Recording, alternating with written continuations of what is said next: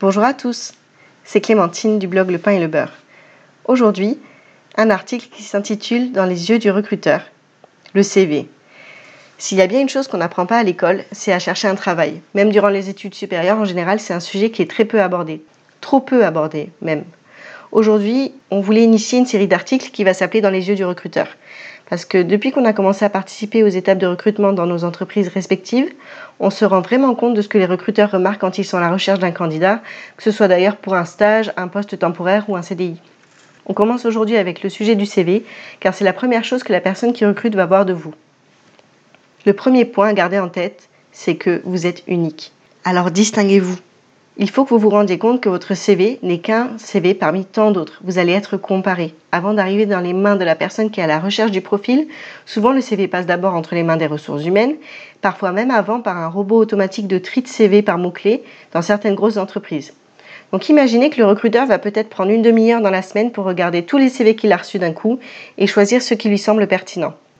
Votre CV doit sortir du lot, mettre en valeur vos compétences, mais éventuellement aussi votre personnalité ou vos soft skills en relation avec le poste ou l'entreprise. Alors les soft skills, c'est quoi? En fait, c'est des compétences que vous n'avez pas apprises à l'école, qui vous sont personnelles, qui vous sont propres, mais qui sont utiles dans votre travail. Ça peut être l'empathie, par exemple, si vous êtes infirmière, ou l'organisation si vous êtes chef de projet. Donc vous devez mettre en valeur ce qui vous distingue des autres. Une entreprise, elle cherche des compétences, c'est sûr, mais pas seulement.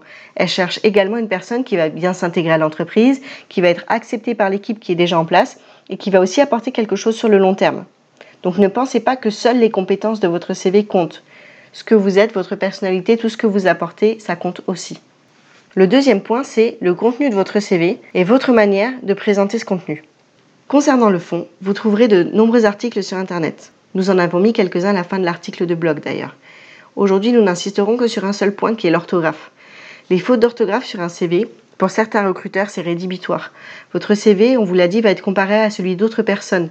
N'hésitez pas à faire lire et relire votre CV par plusieurs personnes avant de l'envoyer, parce que ce serait dommage de vous faire mettre de côté à cause d'une faute oubliée, d'autant plus que ça ne représente pas forcément ce que vous êtes capable de faire au travail. Au sujet de la forme, gardez en tête que ça arrive souvent que le besoin de recruter ait pour origine une hausse d'activité ou un départ.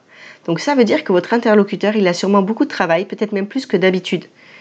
Les recruteurs ont très peu de temps pour chaque CV. Vous verrez, on a mis un lien sur le blog, mais en général, ils mettent à peine 6 secondes pour parcourir un CV. Donc n'hésitez pas à mettre en valeur les informations importantes, à les mettre en gras, à en mettre certaines en haut de page, en couleur, enfin à vous de voir. Le troisième point, c'est soyez clair et concis. Si vous avez peu d'expérience professionnelle, ça sera facile d'être concis. Mais si vous en avez un peu plus, dites-vous que le recruteur doit comprendre votre parcours dans les grandes lignes, mais que s'il a des questions plus précises, il aura envie de vous appeler pour en savoir plus. Donc ne mettez pas le maximum d'informations à tout prix. À côté de ça, si vous avez une passion à laquelle vous dédiez de nombreuses heures, mais que selon vous cela n'a pas de lien avec votre travail, nous on trouve que pourtant ça dit quelque chose de vous. Donc on aurait tendance à vous dire de l'écrire dans le CV. Encore une fois pour vous distinguer en fait.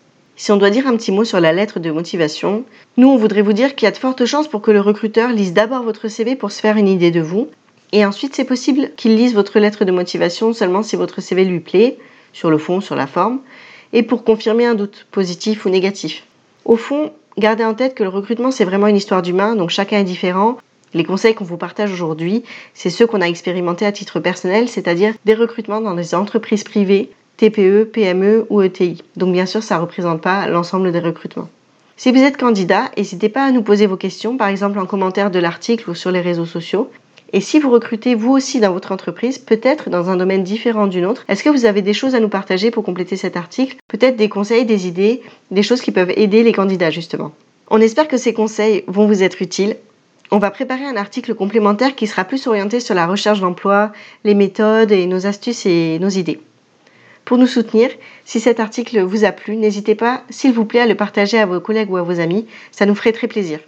En attendant, passez une bonne soirée ou une bonne journée et on se retrouve bientôt pour un nouvel article.